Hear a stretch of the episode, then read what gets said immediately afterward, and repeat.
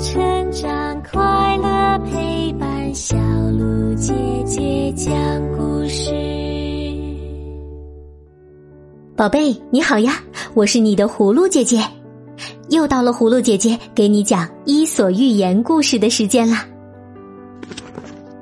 今天晚上我们的故事叫做《海豚与说谎的猴子》，你准备好了吗？那么就竖起小耳朵，我们的故事啊开始啦！海豚与说谎的猴子。一只善良的海豚悠闲自在的生活在大海里，它每天除了跟同伴们嬉戏玩耍之外呢，还有一件事情要做，就是将溺水的船员扛在背上送到岸边。海豚并没有想要获得什么回报。只是很乐于帮助人类，他从人类那里得到的只是一些关于陆地上的新鲜事，所以时间久了呀，水手们就有一个默契：被救之时总是要尽可能的详细的说明自己出生长大的村庄或城市的景象，以及那里所举行的庆典等等。这是人类所能做的唯一回报。有一天，一艘船从雅典出发，在大海上航行。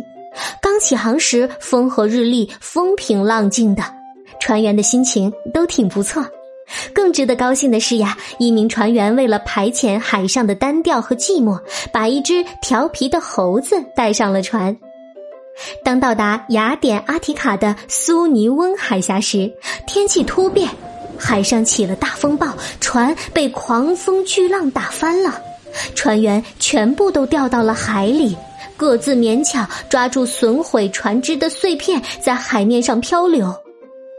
海豚闻讯赶来，他先在四周游了一圈，从即将耗尽体力的人着手，依序背负着溺水者，快速送到岸边。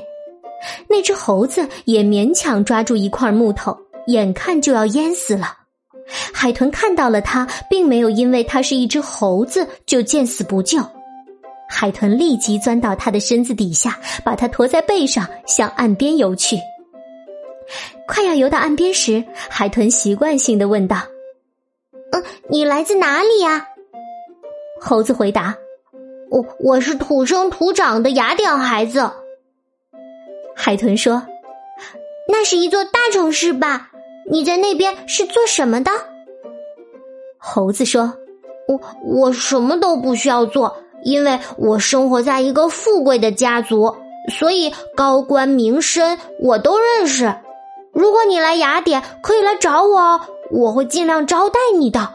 当然，用餐时我会摆上最豪华的美食，还可以介绍国王给你认识，而且不只是雅典的。”连其他都市的贵族朋友都可以介绍你认识，有我的介绍呀，你到哪里旅行，人家都会把你当成贵宾看待。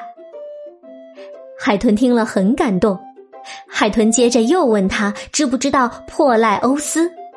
猴子以为海豚所说的是一个名人，所以答道：“哦，我们再熟悉不过了。”他不知道呀，珀赖欧斯其实并不是一个人的名字，而是雅典的一个古老港口。海豚听到猴子说谎之后，便从猴子的身下快速游走了，任由猴子被汹涌的海水吞没了。好了，今天晚上的故事就讲到这儿了。这个故事告诉我们呀，那些信口雌黄的人，总会因为自己不负责任的谎言而遭到惩罚的。明天晚上，葫芦姐姐继续给你讲《伊索寓言》的故事。